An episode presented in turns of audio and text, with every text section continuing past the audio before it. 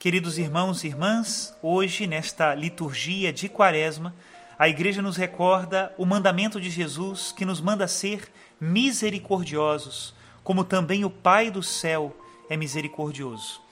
A misericórdia de Deus deve nos inspirar. Não podemos nos colocar por baixo, ver simplesmente a mesquinhez dos homens. Isso é pouco, já é o nosso nível. Precisamos olhar para o alto e ver a generosidade de Deus e a partir daí também nós modelarmos as nossas ações. Hoje comenta para nós este evangelho São Gregório de Nazianzo.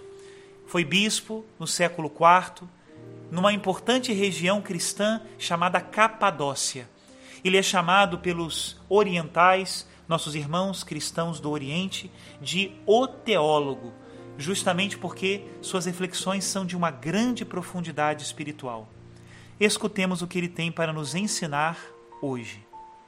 Considera de onde te vem a existência, a respiração, a inteligência, a sabedoria e, acima de tudo, o conhecimento de Deus, a esperança do reino dos céus e a contemplação da glória que, no tempo presente, é ainda imperfeita como num espelho e em enigmas mas que um dia haverá de ser mais plena e mais pura. Considera de onde te vem a graça de seres filho de Deus, herdeiro com Cristo, e falando com mais ousadia de teres também sido elevado à condição divina. De onde e de quem te vem tudo isso?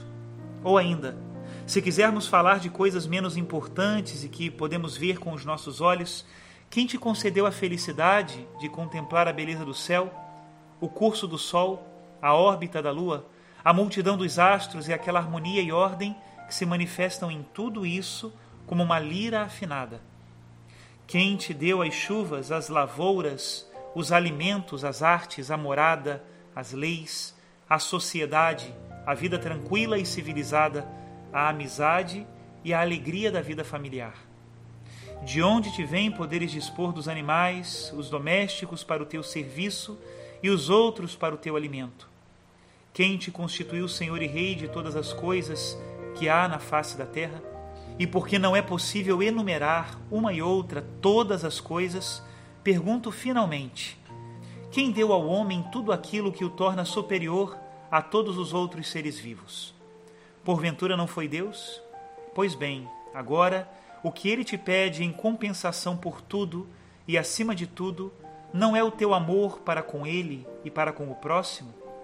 Sendo tantos e tão grandes os dons que recebemos ou esperamos dele, não nos envergonharemos de não lhe oferecer nem mesmo esta única retribuição que pede, isto é, o amor? E se ele, embora sendo Deus e Senhor, não se envergonha de ser chamado nosso Pai, poderíamos nós fechar o coração aos nossos irmãos?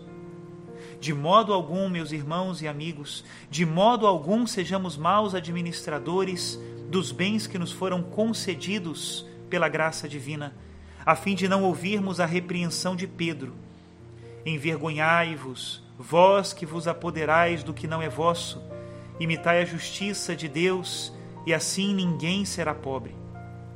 Não nos preocupemos em acumular e conservar riquezas, enquanto outros padecem necessidade, para não merecermos aquelas duras e ameaçadoras palavras do profeta Amós.